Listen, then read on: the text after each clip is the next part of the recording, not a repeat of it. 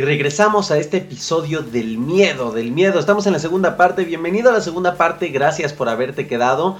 Un breve resumen, porque recuerden que es la primera vez que hablo sobre esto y es un tema muy, muy, muy, muy amplio como todos los temas que hemos tocado a través de este podcast. Y pues bueno, vamos a continuar, guerreros, cómo les fue con el ejercicio que les recomendé que hicieran. Platícame en las redes sociales, en Instagram, acuérdate que estoy como Aaron y Pac, o en Facebook arroba AD. Ahí platícame qué te han parecido los ejercicios, lo que yo te he podido recomendar desde mi experiencia, desde lo que a mí me ayudó. Y pues bueno, eh, fue padrísimo con el tiempo, con los estudios que yo fui haciendo post ansiedad y depresión, saber que no estuve mal, saber que descubrí solo uno de tantos caminos correctos que hay para salir de estas situaciones. Y por eso yo me atrevo a invitarte, a invitarte a que lo hagas, a que experimentes.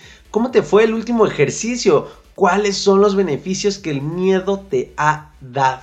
En el pasado o en el presente. ¿Y por qué te dejé este ejercicio? Para que tú pudieras reflexionar un poco más, para que te sirva de herramienta en reflexionar en que el miedo, el miedo no es malo y el que el miedo nos puede ayudar en diversas ocasiones a tomar decisiones inteligentes, a tomar decisiones que te hagan evitarte verdaderamente del dolor, del dolor que a veces es absurdo y que a veces no era necesario que, que lo sintiéramos o no era necesario meternos en ese embrollo, en ese problema. Eh, a lo mejor eran problemas, muchas veces solemos tener eh, la inconsciencia de meternos en problemas en, en, los cuales no nos llaman, en problemas que no son nuestros. De repente ya estamos en guerras que no son nuestras, que ni siquiera nos van a traer un beneficio, que ni siquiera tenemos nada que ver ahí. Nos metemos en esos problemas a veces y en ocasiones, así como otras emociones, el miedo puede ayudar a no meterte ahí, a no seguir, a no meterte esa alberca llena de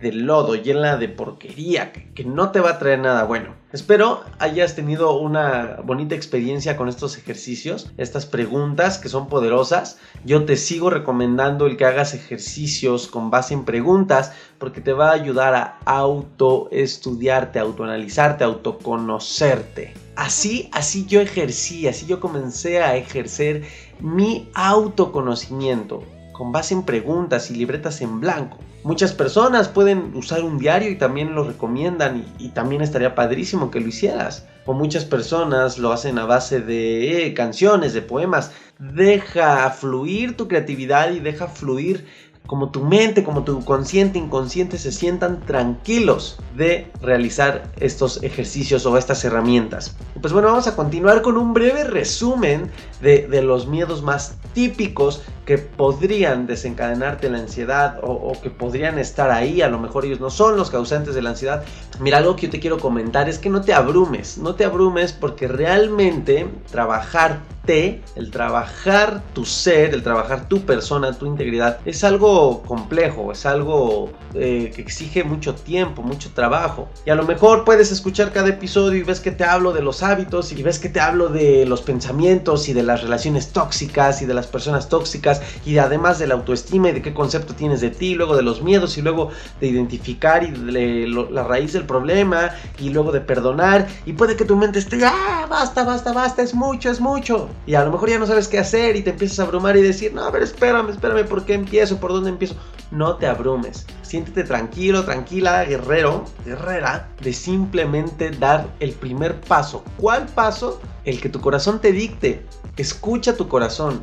Escúchalo. Tu corazón, tu cuerpo son inteligentes. Ellos te van a guiar, ellos te van a decir, por aquí es el camino correcto por el cual debes de empezar. Si ya has hecho los ejercicios como en el episodio número 2 de cómo identificar la raíz en el que te platico que a mí el primer gran paso que me ayudó fue construir un mapa un mapa o bien aclarar el mapa para saber cuál era todo el escenario. Así como un videojuego cuando vas a empezar una misión, los juegos de estrategia en computadora en los cuales empiezas con todo el mapa oscuro, pues que eh, puedes hacer hasta monitos que son exploradores y los mandas a explorar y si te da flojera metes un código, metes un truco y se te aclara el mapa. Y es más fácil para ti tomar decisiones. No se trata que vete a echar un clavado al pasado y sufre recordando, no. Simplemente es saber en dónde estás y cuál es la situación que te, que te está atormentando, tanto en el presente como en el pasado. En el pasado para que aprendas, para que reflexiones de ella y para que dejes ir aquello que ya tendría que haberse ido. Nada más. No para juzgar, no para criticar, ni para echarte sal en la herida, sal y limón. No, no, no, no, no en el presente. ¿En el presente para qué? Para que del pasado y del entendimiento y aprendizaje del pasado logres entender el presente. Y no te juzgues, y no te critiques, y no te flageles, y no te victimices. Esta palabra de, victimizar es, es, es algo fuerte, realmente eh, no deberíamos verlo así, deberíamos de tener, digo, es, mi opinión, mi manera de pensar, en que deberíamos de aprender y de ver algo tan normal de aprender de nuestros errores y de identificar cuando estamos siendo víctimas. Y es que la, sociedad mexicana, lo sabemos, por poner un paréntesis rápido, eh, la sociedad mexicana somos una sociedad que se victimiza y ha aprendido a victimizarse siempre. A mí me encanta la historia, sé, sé mucho de historia eh, por puro gusto nada más. Y sí, llegó, hubo un momento en la historia en el que sí fuimos víctimas, en la conquista sí fuimos víctimas, y como sociedad, como pueblo, como, como nación, sí llegamos a ser víctimas, fuimos saqueados y bla, bla, bla, bla, bla. El gobierno, el PRI, todo el dilema que se traen ahorita aquí en México, sí, hay un porcentaje, hay una parte en la cual sí somos víctimas porque hay cosas que no están en nuestro poder, algunas cosas, algunas decisiones eh, para el país, etc. Pero un gran porcentaje, guerreros, guerreros, un gran porcentaje es nuestra responsabilidad. Y ahí es donde entra la víctima, al grado de que si yo les digo en un podcast, oye, deja de victimizarte, puedes sentir ofendida, ofendida. A mí cuando, oye, o sea, yo, yo aplico este ejercicio hacia mí. O sea, imagínate, si que alguien te lo diga, oye, deja de victimizarte, es así como que, como que te ofendes, como que algo te incomoda. Imagina decírtelo a ti. Puta, yo te lo digo porque lo hago. Incomoda a la quinceava potencia. Pero finalmente tenemos que aprender. Aprender a, a identificar cuando nos estamos victimizarnos y a no ofendernos, a bajar el ego y a no ofendernos cuando alguien nos diga, deja de victimizarte. Entonces, bueno, un paréntesis, pero, pero como tal, aclarar el mapa nos sirve. Y espero que estas herramientas eh, te ayuden. Las preguntas, los ejercicios, yo sé que te, que te pueden ayudar. Y con el mapa claro y con los ejercicios, tú irás sabiendo y obviamente escuchando tu corazón por dónde comenzar o qué paso sigue. No hay fórmula mágica, no hay píldora mágica. Yo no pretendo venderles, guerrero, pues una, una fórmula, un librito, un método, porque cada persona es un mundo distinto. Reflexiona de esa manera cada que escuches información de cualquier fuente, de mi podcast, de otro podcast de colegas como Spencer Hoffman, como eh, Daniel Domínguez, que, estamos preparando en conjunto. Eh, es proyecto de él, pero yo estoy colaborando con él y es un proyectazo que también los voy a invitar a que lo vean. Eh, va a ser a través de las redes sociales. No voy a decir más porque de Daniel es el que oficialmente tiene que anunciarlo. Pero súper padrísimo, información que les va a dar mucho valor. Eh, o, con otros colegas, con Daniel, que también les recomendé su podcast sobre el éxito. O si te vas a ver a grandes como Tony Robbins, o si te vas a, un libro o un psicólogo. Siempre eh, ten en tu mente que, nadie tiene esa fórmula mágica, ni los psicólogos, y yo me atrevería a decirlo así. Y un psicólogo congruente me va a dar la razón, como María Patricia, porque cada quien es un mundo distinto. Todo esto se trata de enriquecer tu mente, porque eres lo suficientemente inteligente para, con toda esta información, comenzar a crear tus herramientas, tu mundo. Tú sabes qué tipo de tierra qué tipo de viento, qué tipo de agua, qué tipo de, necesidades tiene tu mente. Y sabes qué tipo de herramientas necesitas para saberla trabajar y convertirla en una tierra abundante, por ponerte una analogía. Entonces, espero te ayuden los ejercicios y pues bueno, vamos a continuar. Fíjense guerreros, son los miedos más comunes que podrían estar en ti, te lo vuelvo a repetir, hay un sinfín de miedos, de fobias, tú lo sabes. Realmente, eh, otro pequeño punto de reflexión al que yo te quiero invitar, es bueno que estés informado también de la cuestión clínica. Sin embargo, Por eso existen las personas indicadas y preparadas para que ellos te puedan hablar de la parte científica, clínica porque además son personas que no nada más lo saben, sino saben manejar esa información. Es decir, a qué voy, no pretenda ser tu, tu doctor clínico. Sí sé tu coach, sí sé tu líder, yo te invito, es una manera en la que yo actúo en mi vida. Sé tu coach, sé tu líder, sé tu sargento para disciplina, eh, sé tu motivador, sé, sé, quien te cuida, sé tu cuidador, sé hasta aquella persona que, que te da amor darse amor a uno mismo. ¿Te has abrazado alguna vez? Así, literal, tú te has dado abrazos, te has besado y decir, bien, felicidades por algún logro, te has dicho, bien, te quiero, ay, me siento bien, que lo has hecho. Eh, todo esto para mí es correcto y es sano. Algo que yo aprendí en la ansiedad cuando comencé a convertirme en una persona súper hipocondriaca fue que aprendí a no querer yo ser mi médico y a no querer ser mi enciclopedia médica.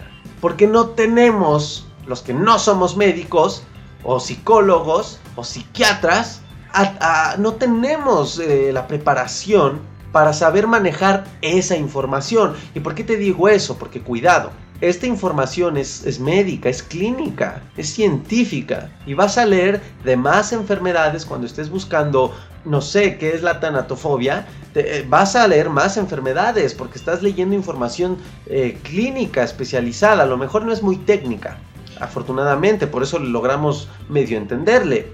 Pero a lo que voy es que vas a, encontrarte con más conceptos, con más enfermedades, que la tanatofobia, como el concepto de la tanatofobia, y si te metes ahí a lo mejor vas a encontrar más conceptos, y, de repente tu, tu, cerebro va a decir, a ver qué es este otro síntoma, y te vas a meter a verlo, y te van a explicar que el corazón te va a bombear, y que bla, bla, bla, bla, bla, bla, bla. Y o sea, está bien informarse, pero yo te pregunto, ¿realmente estás preparado para saber, analizar esa información sin que te siembre miedos, dudas, temores, angustia?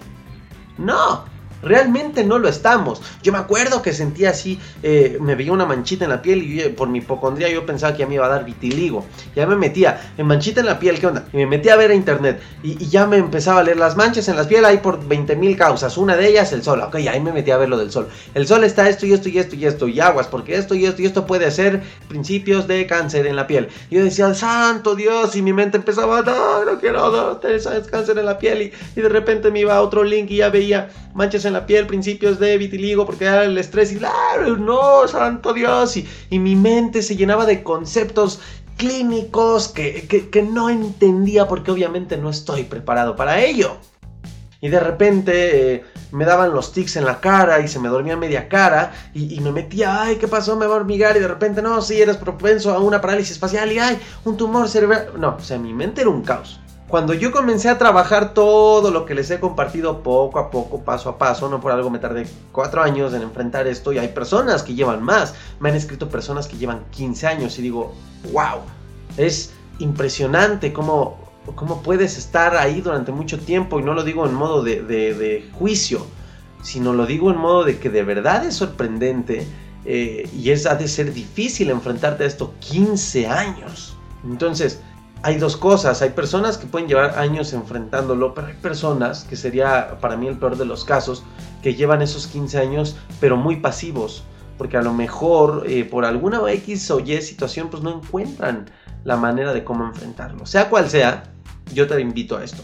Por favor, no quieras ser tu propio doctor no quieras ser tu propio eh, psiquiatra, psicólogo, metiéndote a investigar conceptos que ni siquiera vas a entender. Quizá es bueno informarte muy generalmente, como el decir, híjole, siento un síntoma. Hay personas que me escriben, oye, oye, tengo un síntoma de que me dan taquicardias y de repente me pasa esto. ¿Me recomiendas que.? Y me empiezan a poner una de cosas que digo, esta persona ya se metió a Wikipedia. Yo simplemente le respondo, amiga, oye, lamento no poderte dar la respuesta indicada clínicamente, porque yo soy responsable con ustedes y yo no estoy capacitado para ello. Yo no puedo decirte, ah, mira, ok, mira, ahorita te vas a tomar una de naproxeno. O sea, no. Obviamente no. Y yo le digo, yo te invito, amiga, aunque no andes buscando el por qué en información que no quizá no tienes la capacidad de manejarla, la capacidad emocional y mucho menos estás en, la situación más estable, ¿no? Como para meterte a buscar esa información. Ve con un doctor, ve con un médico, tu médico general, si tienes un psicólogo, ve o busca un psicólogo, ve con alguien a que sepa manejarte esa información y decirte bien que tienes. Oye, te tienes miedo de que tu corazón esté mal, no te metas a internet. O sea, no, ya tienes un síntoma, tu cuerpo te está diciendo algo. Bueno, ve al doctor. Es que a veces queremos, queremos eh, las cosas tan rápido, porque así estamos ya educándonos socialmente, que todo es rápido, todos los resultados ya tienen que ser así, rápido, rápido, porque si Facebook se hizo, eh, Mark Zuckerberg se, hizo millonario de casi casi en un parpadeo, y porque si alguien superó esto en cuatro años y yo ya llevo 15, o sea, no, nada es rápido, todo es poco a poco. Yo también a veces caigo en eso, a veces en mis resultados, en mis proyectos, digo, ay, ya quiero, ya quiero, y de repente me digo, hey, hey, hey, me cacheteo y digo, hey, tranquilo, este proyecto lleva su proceso, en tal semana ya se verán los resultados. Entonces, esto es normal, vuelvo a lo mismo, somos seres humanos. No hay máquina perfecta, no hay ser humano perfecto, ni máquina. ¿eh? Entonces, si yo le decía, oye, tienes lo del corazón, ve al doctor. Ve al doctor, vete a hacer un electrocardiograma, el doctor te mandará a hacerte un electrocardiograma y él te dirá para qué andas divagando, para qué andas metiéndote a información que no. Si quieres saber el por qué, el doctor te lo dirá. Oye, oye, es producto de tu ansiedad, no te va a pasar nada. Relájate. Ah, bueno, ya sabes. De hecho, me escribió hace poco esta misma persona y me dice, oye, ¿qué crees? Fui al doctor, me mandó a hacer estudios de esto, de esto, de esto, estoy bien, estoy súper sana. Y le digo, ¿ves? Y tú ya me estabas diciendo que tenías miedo de esto y de esto y de esto. Le digo, y me dice, pues sí, pero finalmente lo sigo sintiendo. Le digo, ah, bueno, pues enfócate en tu mente, en tus pensamientos. Es lo que yo te recomiendo. Calma tus pensamientos, tranquilízalos, busca pensamientos positivos, créalos. ya le di algunos consejos en, en mi experiencia. Pero bueno, el miedo. Estos miedos que voy a mencionar ahora sí, aparte de que son los que pues más pueden estar en las personas, son los que a veces en situaciones más eh, en situaciones no tan complicadas como la ansiedad, por ejemplo, eh, cada quien, es, que vuelvo a lo mismo, cada quien vive una historia distinta, obviamente. Entonces, por ejemplo, si ahora tú tienes 15 años, 16, 14, seguramente la ansiedad que tienes o depresión, seguramente, porque no, o sea, no es un hecho, quizá tus raíces de tu ansiedad puedan ser cosas eh, más fáciles de trabajar o bien no es un cúmulo de cosas, sino nada más una cosa, probablemente. Es que les digo, o sea, o sea la vida es incierta. O sea, puede haber una persona de 16 que tiene más traumas, más cosas, ha vivido cosas más difíciles que una persona de 32. Y lo sabemos. O sea, por eso digo, no generalizo, no digo que así sea, ¿ok? ¿Vale? Pero bueno, el miedo al compromiso es el siguiente miedo que quiero mencionar. El miedo al compromiso, no nos vayamos nada más en el tema del amor. Porque escuchamos miedo al compromiso y luego nos vamos, ah, sí, aquel que no quiere tener una pareja estable, aquel que no quiere tener una relación larga, duradera y estable. Pero ¿qué crees? No nada más se trata de eso. El miedo al compromiso es el miedo al cual eh, tú no quieres vincularte a nada a proyectos, a, personas, a tu vida, a tu cambio. O sea, el miedo al compromiso, amigo, amiga, no nada más se trata del amor. Es una de las variantes. El miedo al compromiso puede ser el miedo a la escuela. Entrar a estudiar es un compromiso.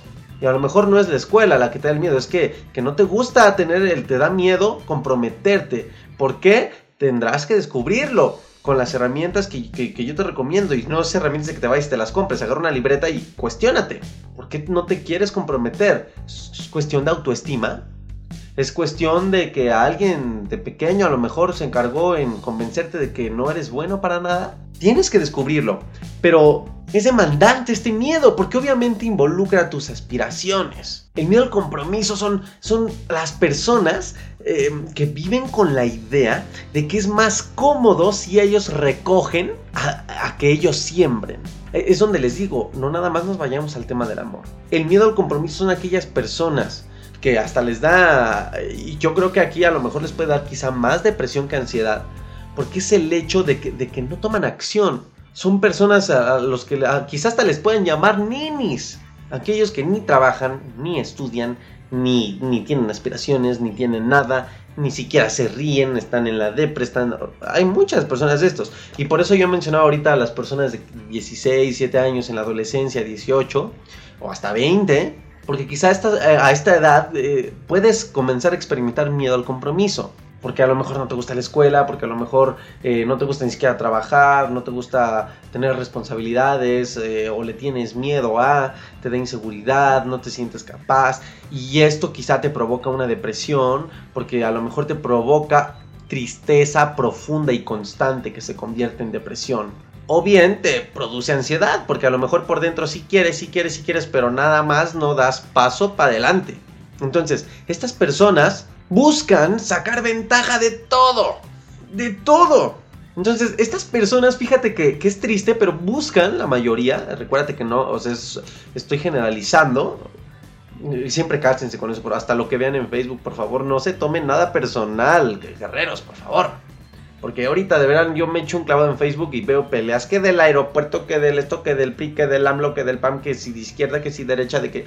Y si a alguien se le ocurre poner algo... O por ejemplo, yo soy fan de, Queen, de la banda Queen, desde los nueve años. Ah, yo crecí, soy fan así a, nada más porque no me pude grabar, pero de verdad yo sí fui a llorar al cine a ver la película. Sí, me encanta. Ah, pero ahora, bueno, ya veo hasta peleas en Facebook de eso ay, es que los que no escuchaban a Queen y ahora ya se sienten este, fans y ay, por los millennials descubren Queen, oye, no te enganches de tonterías. Y no, no te tomes nada personal. Por eso digo, a veces eh, podría ser que dentro de las probabilidades de la gran población que hay en México y en Latinoamérica y en todas las personas que eh, son de habla hispana, puede que haya personas que buscan sacar ventaja de todo y de todos porque consideran que los compromisos son nada más de, otras, de los otros, no de ellos. Yo te pregunto, si tú crees que estás en esta situación, ¿con cuál postura? Yo te preguntaría, ¿con cuál postura te identificas? ¿Con la persona que siembra y a la vez cosecha? ¿O con la persona que piensa que, que tú nada más cosechas? Y fíjate, hay que tener cuidado porque a veces el miedo al compromiso, eh, todo, tú lo sabes, todo a, desmedida, eh, todo sin un control, tiene consecuencias extremas o, difíciles, feas. Pero quizá el miedo compromiso pueda ser, eh, la raíz ya la descubrirás, o sea, no, no hay un libro que te diga, el miedo al compromiso proviene de específicamente tal emoción o tal problema, o sea, no. Por eso digo, cada persona es un mundo. Para una persona puede ser la inseguridad, para una persona puede ser un trauma, para una, o sea, no sabemos, ¿ok? Pero a veces el miedo al compromiso puede ser aquel miedo que radica, aquel miedo que resulta en que no te vaya bien con tus parejas amorosas. O puede ser aquel que hace que estés de escuela en escuela en escuela, de prepa en prepa, ya te pasaron a la pública, te pasaron a la privada, ya te pasaron al CBT, ya te pasaron a bla, bla, bla, bla. Y nomás no das ni una, mijo, mija. ¿Ok? El miedo al compromiso puede ser aquel que haga que, que cada que empieces algo te saboteas que si te vas a meter al gym, híjole, no, no tienes compromiso, o sea, te aterra y como que vas, como que no vas, y, simplemente al otro día se te olvidó así de plano, parece que, que llegó Will Smith y te hizo con la lamparita parpadeante y se te olvidó que ibas al gym. Y de repente ya alguien, te pregunta, oye, pues que no estaba haciendo ejercicio. Ah, ah, este, sí, pero este, no, dejé de ir. ¿Por qué? Ah, pues, o sea, ni siquiera dan respuesta, ¿no? Ah, pues, o sea, e-, estas respuestas sí, esas sí yo me atrevo a decir que son universales y están en todos. Respuestas como, ah, esa es poderosa, ¿eh? Poderosísima.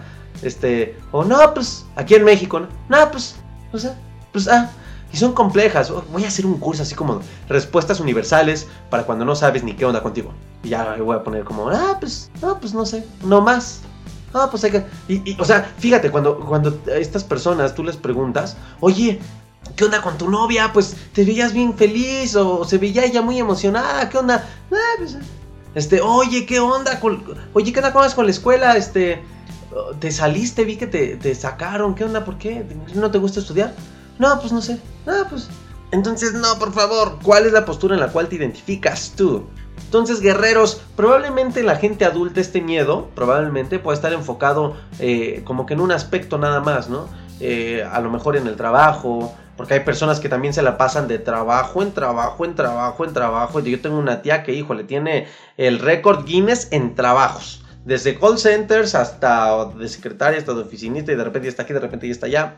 Tienes, entonces puede ser que para los adultos se, enfoque este miedo a, a una sola área de su vida o en las relaciones, que es el más común. Tú tan solo, no sé, busca en internet el miedo al compromiso y te apuesto que te van a aparecer todos los artículos en cuestiones de amor.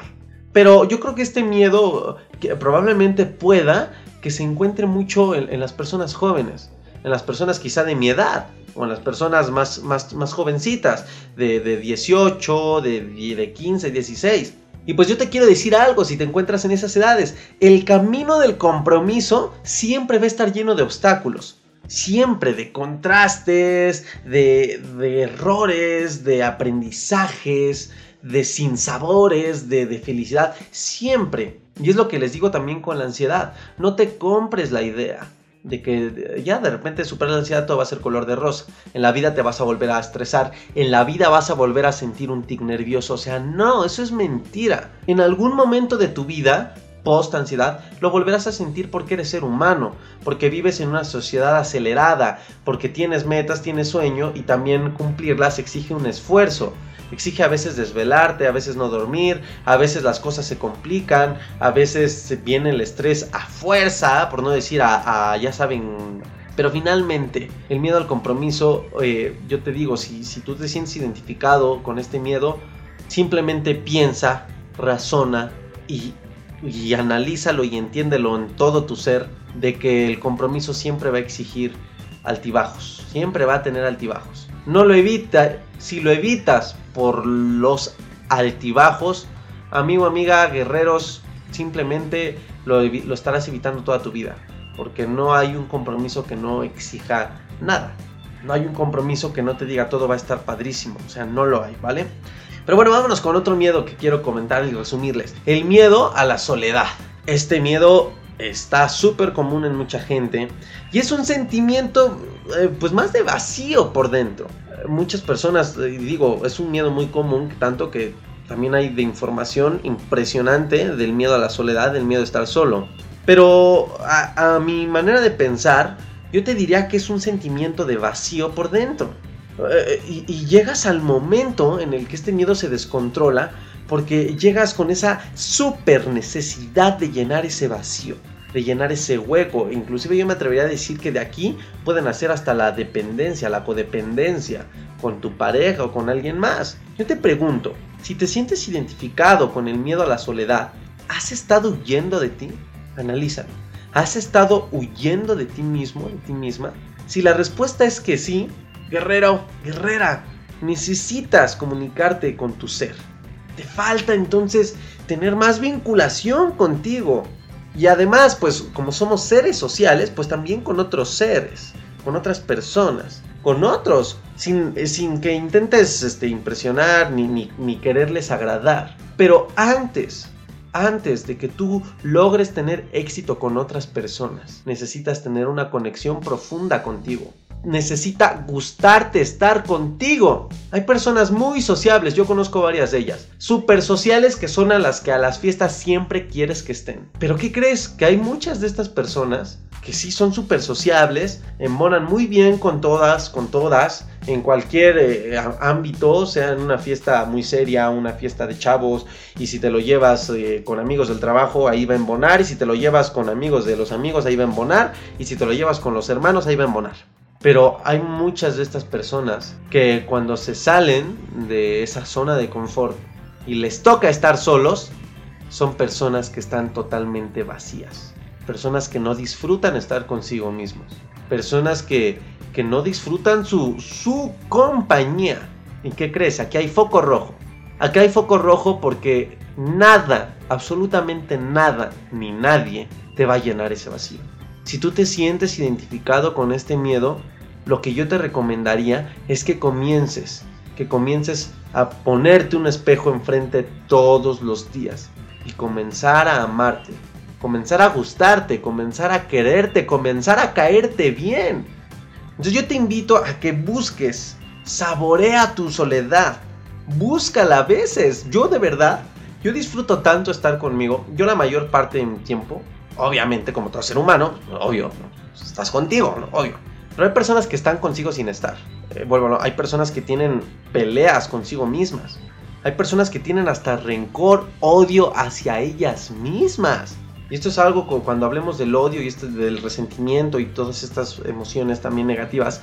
Híjole, pues hay personas que se tienen resentimiento a, sí mismas. Y eso es algo difícil, es algo complicado y eso obviamente puede causarte ansiedad o puede causarte depresión. Yo, Aaron y Pac, no me caso con la idea de algunas personas de que la ansiedad a fuerza es algo, es vivir en el futuro.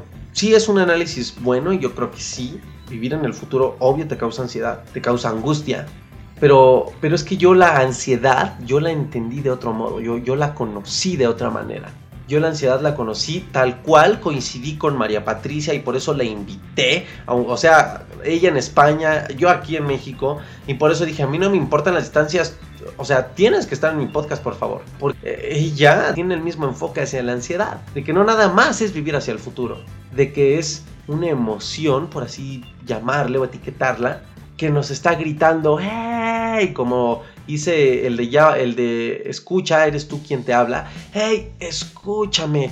Tienes como en el Titanic cuando en la película se está hundiendo y, se van a mover las maquinitas esas que son como relojes y de repente este, empiezan a sonar un buen, un buen en varias áreas del barco y de repente los ascensores los bloquean y, se ve como se prenden un buen de, de lucecitas así en un tablero. Así es la ansiedad. La ansiedad es ese oficial que te está diciendo, cabrón, iceberg a la vista.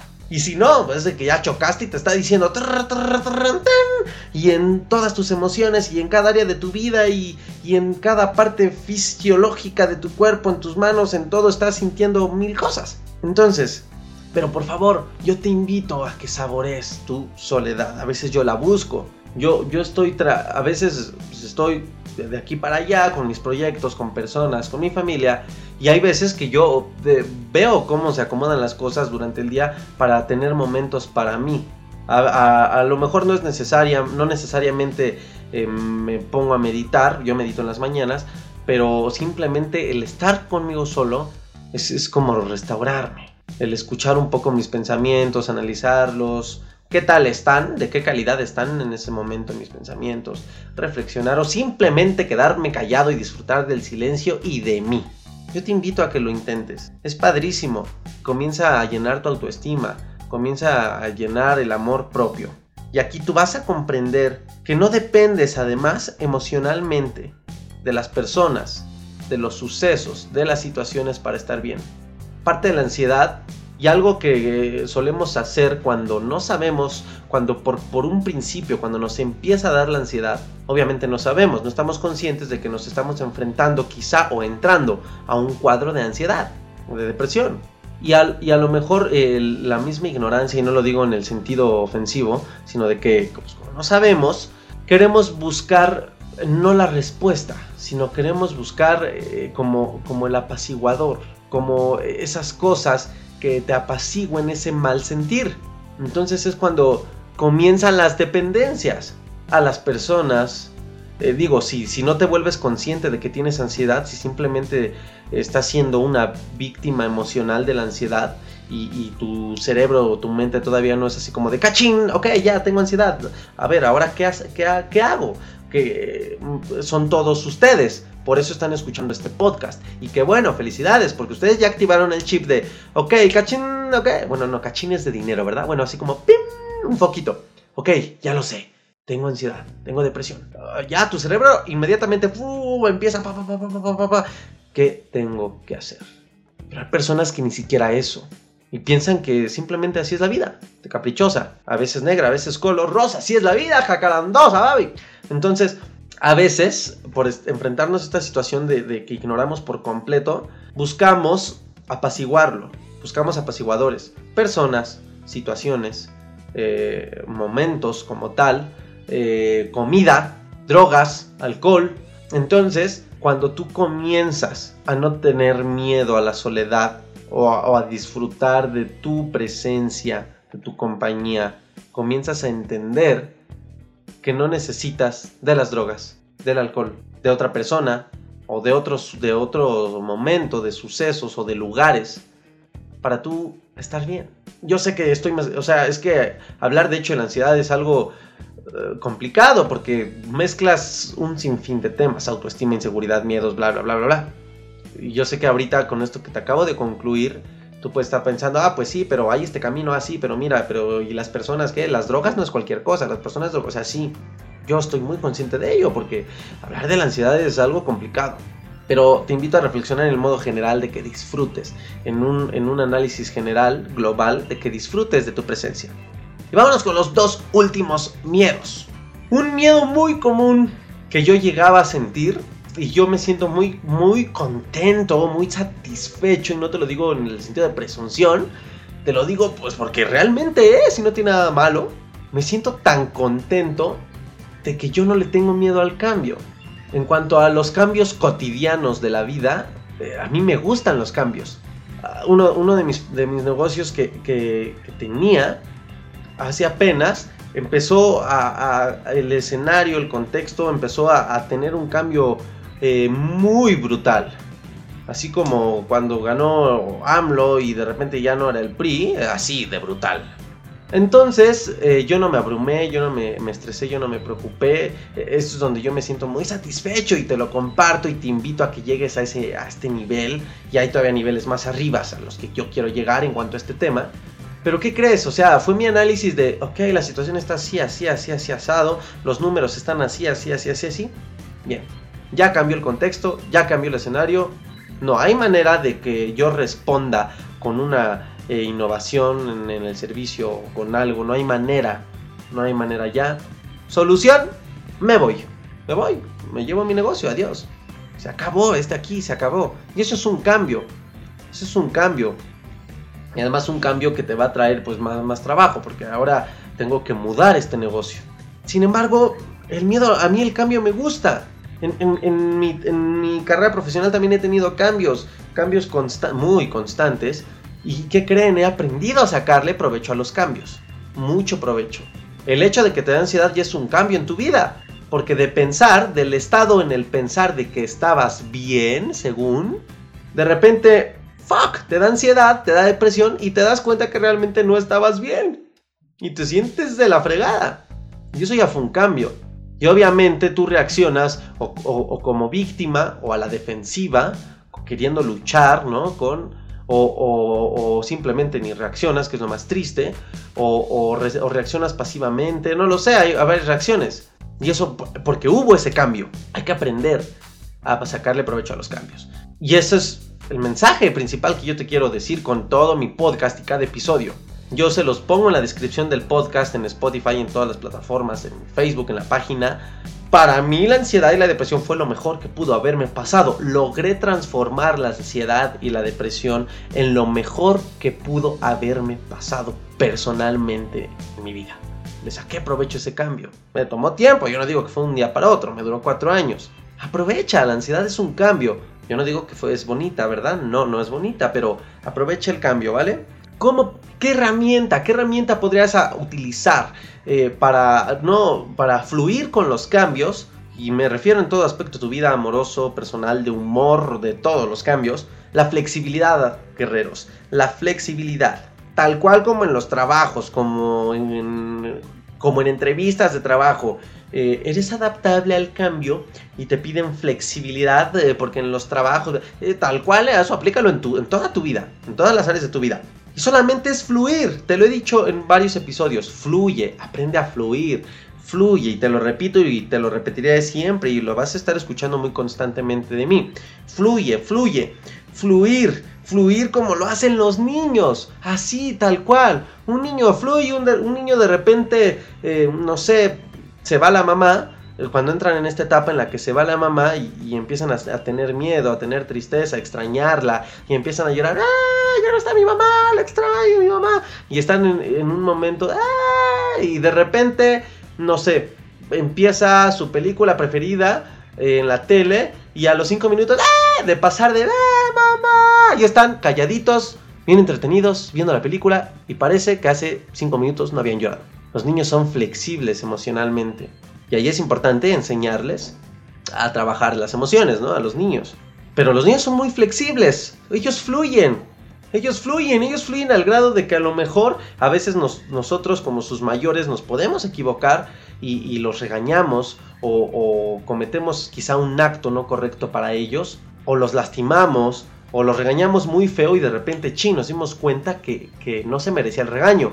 Los, niños fluyen de tal manera que aunque los hayas hecho llorar bien feo, porque los regañaste bien feo, que le dices, oye hijo, perdón, me equivoqué, ¿me perdonas? Sí, y, te perdonan con una inocencia y con... Tú les ves su carita y sí, y hasta te abrazan o te dan un beso y se van corriendo y se les olvidó.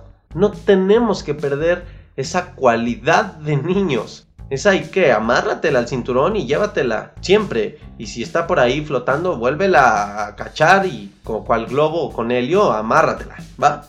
La flexibilidad. Es sensato aprender a mantenernos flexibles. Y el último miedo, un miedo difícil, un miedo difícil en cualquier área, en cualquier edad, en cualquier etapa de nuestra vida, es el miedo al rechazo. El no sentirte aceptado, tal y como eres. Y el miedo al rechazo, o como tal el rechazo, es un acto que también lo vemos en varias áreas de nuestra vida. En el amor, con la familia, con los amigos, socialmente, eh, hasta mm, financieramente, eh, eh, académicamente.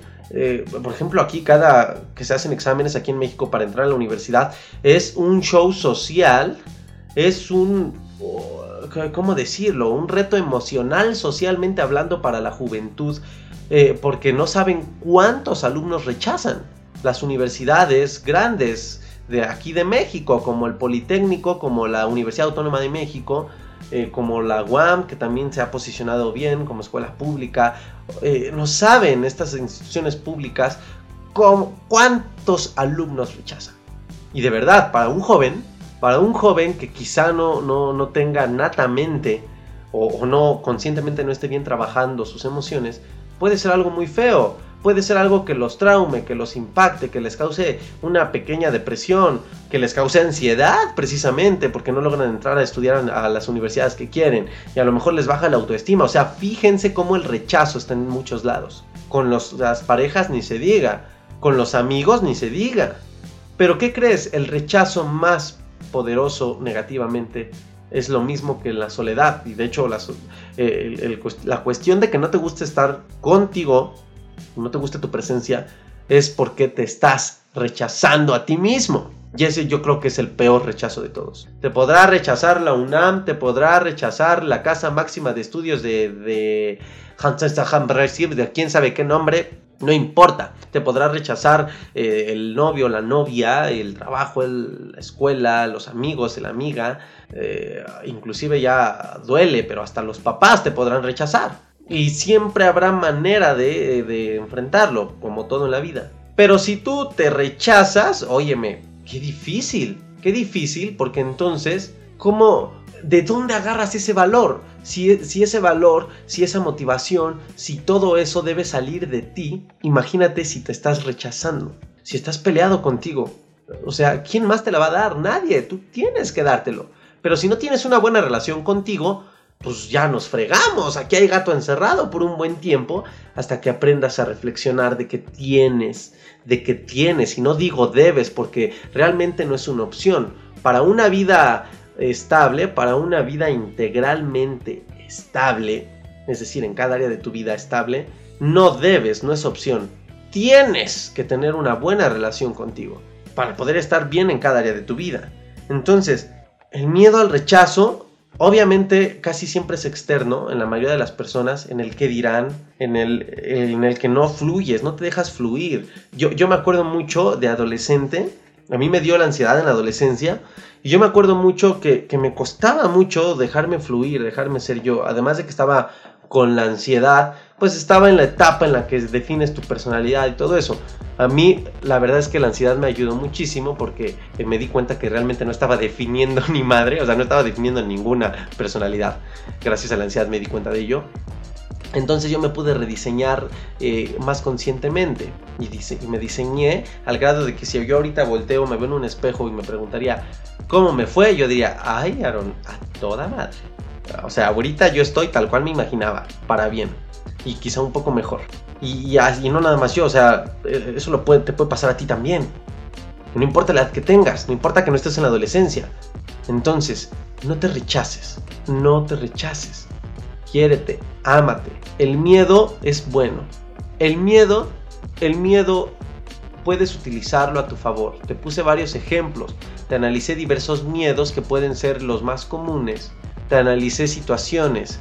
Analizamos juntos, reflexionamos y yo recordé momentos que, de mi pasado en los cuales el miedo el miedo lo he utilizado a mi favor. Te invité a hacer un ejercicio, si no lo has hecho, nuevamente te invito a que lo hagas. Si no sabes de qué ejercicio te hablo, escucha el episodio anterior, que es la parte 1 de, de este capítulo del miedo, en el cual les invito a hacer un ejercicio para que descubras y reflexiones y te des cuenta de que en algún momento de tu vida el miedo te ha sido tu aliado, te ha ayudado mucho.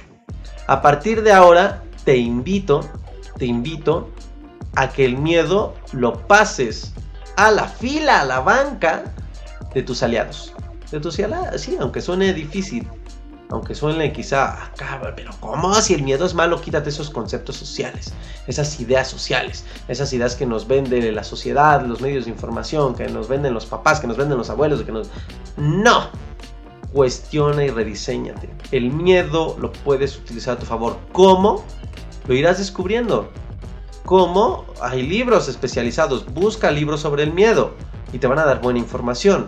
¿Cómo? Espérame tantito nada más a que agende, ya agende días, fechas de grabación con los expertos para profundizar temas del miedo. Pero amigo amiga, no le tengas miedo al miedo. El miedo es bueno, el miedo inclusive cuando te dan ataques de ansiedad, el miedo utilízalo a tu favor porque el miedo obviamente se activa porque quieres evitar esos momentos eh, de angustia o de algún síntoma físico.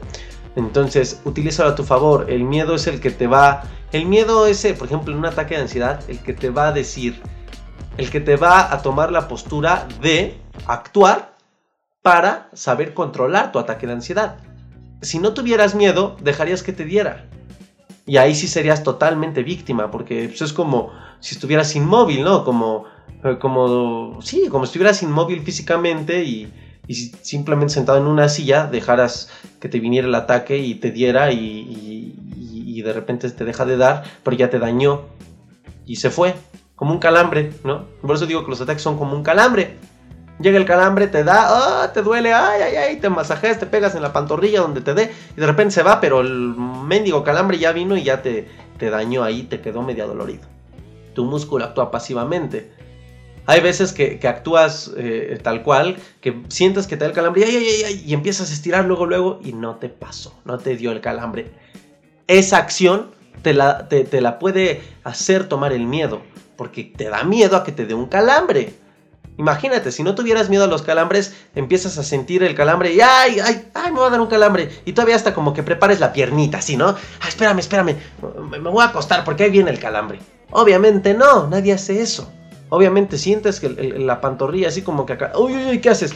Si estás sentado te levantas y ay, empiezas a estirar y empiezas a brincar así como eh, brinca la tablita, yo la brinqueo como avioncito, el juego del avioncito, empiezas a brincar y haces que no te dé el calambre. Es porque te da miedo a que te, da miedo el dolor del calambre. Entonces, alíate con tu miedo. Guerreros, así concluyo el episodio de hoy, este capítulo del miedo como tal, el capítulo el episodio o el tema que viene, te voy a hablar de emociones, de emociones que se aprenden. Hay emociones naturales como la alegría, la tristeza, eh, pero hay emociones que se aprenden, que aprendemos, que nos enseñan, que mamamos de, la sociedad, del, entorno social, del familiar, y que obviamente nos dañan estoy empezando con las negativas, las emociones negativas.